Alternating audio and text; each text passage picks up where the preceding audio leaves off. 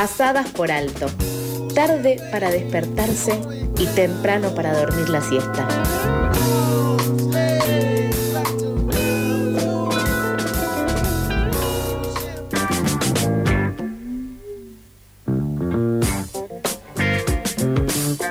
Continuamos con más información aquí en Pasadas por Alto.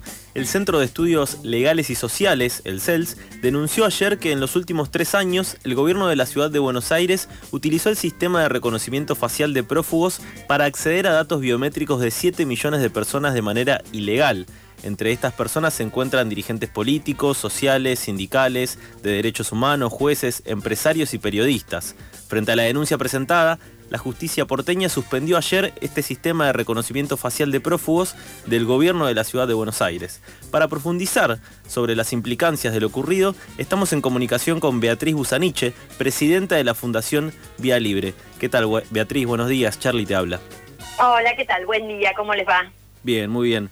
¿Qué es lo que estaba permitido específicamente en el sistema de reconocimiento facial de prófugos y cómo se excedió de lo legal en este caso?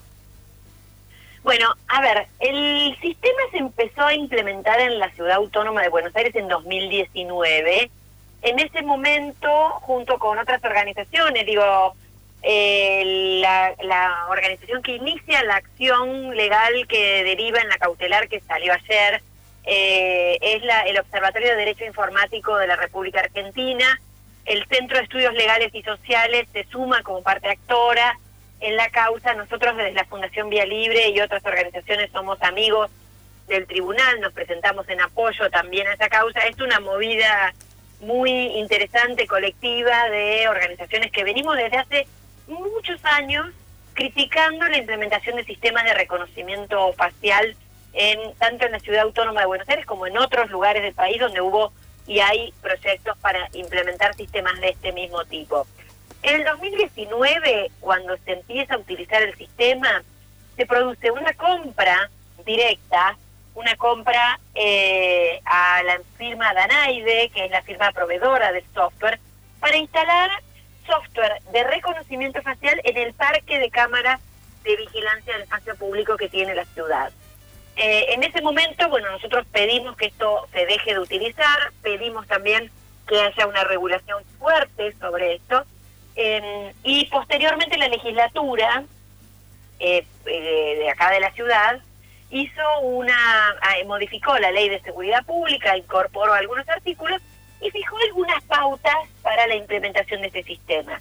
Nosotros nos opusimos a esa legislación, para nosotros había que prohibir el uso del sistema. La legislatura, por supuesto, es eh, una, una legislatura muy afín al oficialismo, aprobó el uso de estas tecnologías, pero le puso algunas condiciones. Las condiciones que le puso fue que, se usaran solamente eh, contra la base de datos del CONARC, que es el registro de personas prófugas de la justicia, personas buscadas por la justicia, que son em, eh, es una base de datos que mantiene el Ministerio de Justicia de la Nación y que hubiera algunos mecanismos de control. Dos de estos mecanismos de control son una comisión legislativa que debería conformarse en el poder legislativo de la ciudad y el, monitoreo del Centro de Protección de Datos de la Defensoría del Pueblo de la Ciudad Autónoma de Buenos Aires. Em, bueno, el, sistema solo se puede usar contra la base de datos del CONARC o con alguna orden judicial. No se puede hacer esto que estuvo promocionando de Alessandro la semana pasada, de utilizarlo para identificar a las personas que estén en una protesta social, por ejemplo. En una, eso, eso fue noticia la semana pasada, pasó medio sin pena ni gloria en, algunos eh, medios un tuit de Alessandro diciendo que ponía a disposición el sistema de reconocimiento facial de la ciudad de Buenos Aires para eh, identificar a las personas en el espacio público. Beatriz, buen día. Sí. Neuwen habla ahora. Tengo una consulta, y ya que lo trajiste, eh, eh, te quiero preguntar justamente por él. No sé si tuviste la oportunidad ayer de escuchar a Alessandro, el ministro de Seguridad de la ciudad, en una nota de televisiva que hizo por la tarde. Sí, la verdad es que bastante lamentable la respuesta que dio. Repongo un poquito, eh, discúlpame, repongo un poquito para quienes nos están escuchando. Yo ayer lo escuchaba y, bueno, justamente me quedé medio desorientado porque él hablaba de esta como jugada con mala intención por parte del juez Gallardo, diciendo cómo una cosa es lo del reconocimiento facial y otra cosa es lo del RENAPER.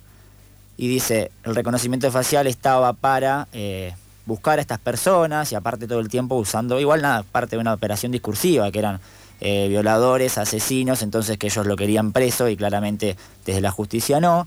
Eh, pero decía esto de las búsquedas del RENAPER, que el número llamativo fue el de 7 millones, él todo el tiempo en televisión diciendo, esto no tiene nada que ver, una cosa es el reconocimiento facial y otra es el RENAPER y no se cruzan en ningún momento. Entonces, quería consultar. habrá, que, habrá que validar ahora, a ver, lo que no tenemos del todo claro cómo operó el, el gobierno de la ciudad en esto. Esa es, la, es algo que no se desprende de la información que obtuvo eh, Gallardo sí ayer, en paralelo a la emisión de la medida cautelar, con la prohibición expresa de seguir usando el sistema, que es algo que nosotros queríamos que, sucediera. Digo, acá sucedieron dos cosas. Gallardo finalmente eh, hace lugar a la acción de amparo y eh, suspende el uso del sistema, que ese, ese es el objetivo que tenía esta causa judicial en la que nosotros nos presentamos como amigos justamente justificando por qué debía suspenderse el uso de este sistema. Y otro distinto es este hallazgo que nadie se esperaba, la verdad, eh, se ha dicha, cuando las partes se enteraron de esto o quedaron en shock, eh, fue, fue muy, muy sorprendente eh, este hallazgo de este tipo de información. Ahora, en paralelo, el juez Gallardo ordenó una serie de eh, medidas. Ayer hubo un allanamiento de todo el día, estuvieron toda la tarde la Policía de Seguridad Aeroportuaria, la PSA, fue la encargada de hacer el allanamiento ordenado por Gallardo en el Centro de Monitoreo Urbano y el Ministerio de Seguridad y Justicia de la Ciudad Autónoma de Buenos Aires. Ahora hay que ver cuál es qué, qué se hizo con esa información, en el marco de qué eh, operación se pidió esa información, qué, qué, qué pasó con esa información en una primera escucha, digo, escuchándolo ayer al, a, Alessandro, es inverosímil lo que dice. Él dice que se pedían esos datos para certificados de distinto tipo, como cambio de domicilio o para la aplicación Cuidar. Bueno, muchos de los datos que están solicitados son de 2019, antes de que existiera la, la pandemia de COVID en Argentina y que mucho menos la aplicación Cuidar. Eh, hay muchos, eh, muchos pedidos que no se condicen con eh, cuestiones personales. Digo, ayer lo escuchaba al gato silvestre, que es uno de los que está en la lista, que decía, yo no cambié el domicilio, no usé nada de lo que dijo Alessandro, es decir, no hice en ningún momento ninguna de las transacciones que menciona Alessandro y eh, aparezco varias veces. No creo que Cristina Fernández de Kirchner haya cambiado el domicilio o haya pedido certificado de circulación 250 veces. Digo que es la cantidad de veces que aparece eh, con solicitud de datos al RENAPER. Hay personas, como es el caso de Cristina, que, que aparecen cientos de veces en las búsquedas. Es muy llamativo ese, ese número, porque una cosa es una persona que aparece una vez, que dice, bueno, puede que, qué sé yo, pero la verdad es que es muy, muy llamativo. Bueno, hay que continuar la investigación y ver qué es lo que lo que aparece. Lo que sí está claro, eh, y en esto el propio de Alessandro lo declaró la semana pasada, que tienen la posibilidad de contrastar en tiempo real quién está en el espacio público eh, contra la base de Renaper. Porque lo ofreció, lo dijo públicamente él eh, en, sus declaraciones haciéndose el, el, el, el todopoderoso de la custodia del espacio público salió a decir, lo dejó en un tuit y lo dijo a la prensa, que eh, podían poner el sistema de reconocimiento facial para identificar en tiempo real a las personas que estén cortando una calle o que estén en una protesta social.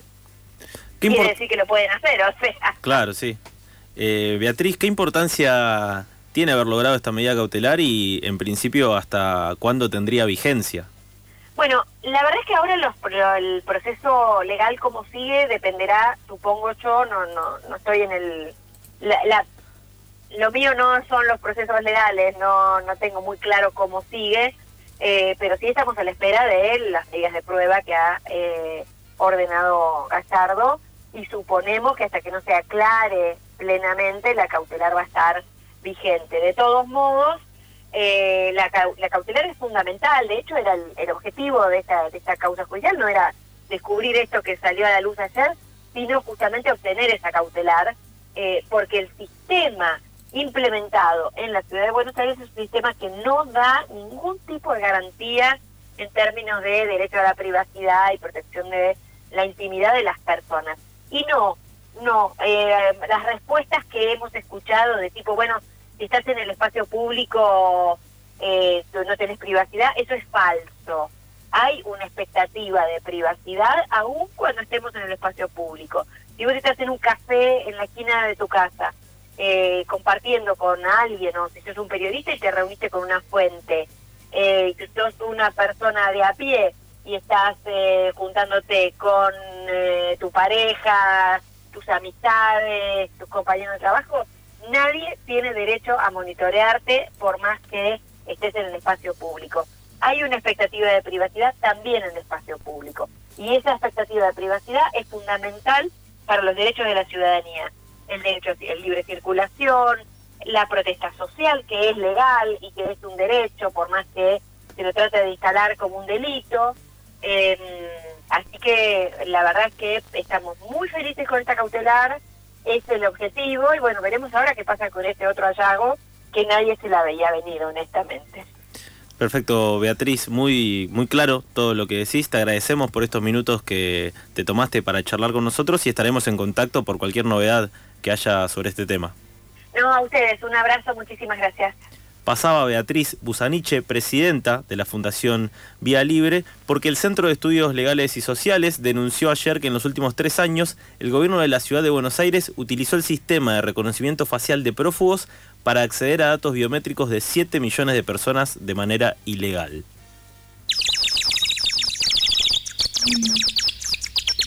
¿Madrugaste o seguiste de largo?